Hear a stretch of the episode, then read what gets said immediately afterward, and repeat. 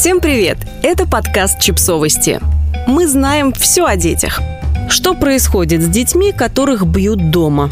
Свежий опрос в ЦИОМ показывает, физически наказывать детей готовы примерно 20% российских родителей. Ежегодно только по официальным данным происходит 41 тысяча убийств детей в возрасте до 15 лет. Помимо этого, многие становятся жертвами психологического насилия. Мы поговорили с психологом о последствиях насилия в детстве и пообщались с участницами одной из групп взаимоподдержки между нами проекта «Ты не одна», которые смогли справиться с такими последствиями, уже став взрослыми. Работать надо не с ребенком, а с родителем. Психолог Лариса Никитина рассказала о своем опыте работы с детьми и уже взрослыми, которых били в детстве. Обычно родители не приходят ко мне с пониманием того, что все их проблемы связаны с тем, что они бьют своего ребенка. Давайте представим банальную ситуацию. Школьник стал плохо учиться, потерял интерес ко всему. Его ведут к психологу, где выясняется, что работать надо не с ребенком, а с родителями, которые физически наказывают его за любую провинность. К сожалению, многие родители просто не умеют воспитывать иначе, ведь сами прошли через подобное в детстве. Некоторые не знают, как общаться с детьми и не имеют банального понимания их потребностей, поэтому используют насилие, чтобы побыстрее решить возникающие сложности. Очень часто корнем проблемы становится инфантильность родителей, которые просто не смогли объяснить ребенку правила поведения. Вот для примера одна из распространенных историй. Родитель дает ребенку мобильный телефон и не объясняет, сколько времени можно находиться в социальных сетях или играть. Любая провинность ребенка становится поводом, чтобы отнять телефон. При этом сами родители не выпускают телефон из рук, вызывая у ребенка непонимание своим двуличием. С какими проблемами могут столкнуться дети, которые пострадали от насилия в семье? Вот что говорят специалисты. Отсутствие опоры, Любое физическое воздействие на ребенка приводит его к потере опоры. Взрослея, он не обретает уверенности в себе и в людях, которые его окружают не может найти свое место в мире, постоянно мечется и чего-то ищет.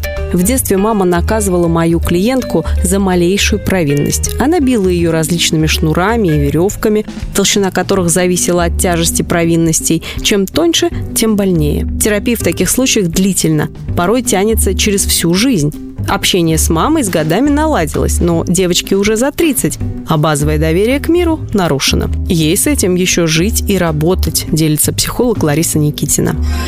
Проблемы с семьей. Многие пострадавшие от насилия не заводят своих детей из-за боязни повторить свою историю, поэтому отказываются от идеи обретения семьи.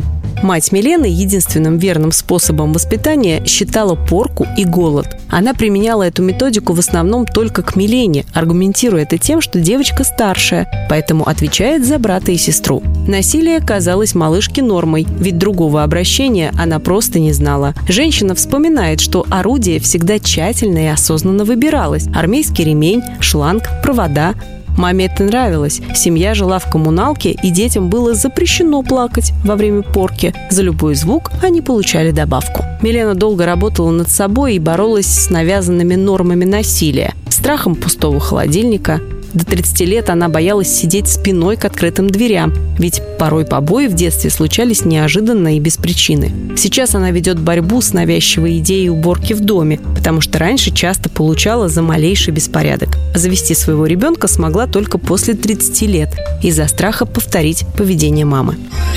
Отсутствие личных границ. Любое физическое воздействие нарушает личные границы ребенка, а в итоге он просто не умеет защищать себя. Это может привести к проблемам в школе, институте, сложностям в рабочих и личных отношениях. Мама начала бить Марию сразу после развода с отцом. Он бил маму, та переключилась на дочь. Мария также пострадала от буллинга в школе. Став взрослой, оказалась в отношениях, в которых к ней применяли эмоциональное насилие. Агрессия. Ребенок, столкнувшись с насилием, часто не понимает, что из проблемных ситуаций можно выходить иначе, не умеет решать вопросы словами. А еще после избиений детям необходимо давать выход эмоциям. Родителям они ответить не могут, поэтому ищут кого-то слабее себя. Других детей, домашних животных. Велика вероятность, что ребенок перенесет агрессию и во взрослую жизнь где будет бить своих детей, супруга или супругу, родителей. Тут градации разные, от шлепков до необратимых событий. Вы не обязаны прощать родителей. Неважно, шлепок, толчок, удар или избиение телефонным проводом. Все это не способы воспитания и невозможность показать, что ребенок в чем-то поступает неправильно. Любое физическое насилие унижает и пугает. Для родителей этот подкаст – призыв оценить свое поведение и психологическое состояние. Для пострадавших – толчок ступить на дорогу к исцелению. Любые травмы разрушают психику и организм человека, не давая ему быть счастливым. Вы не обязаны прощать родителей, но должны попытаться принять их поступки и понять, что вы ничего не могли изменить тогда. Но сейчас только вы вершите свою судьбу. Лучшим решением станет терапия. Она поможет вам построить комфортную и безопасную жизнь. Подписывайтесь на подкаст, ставьте лайки и оставляйте комментарии. Ссылки на источники в описании к подкасту. До встречи!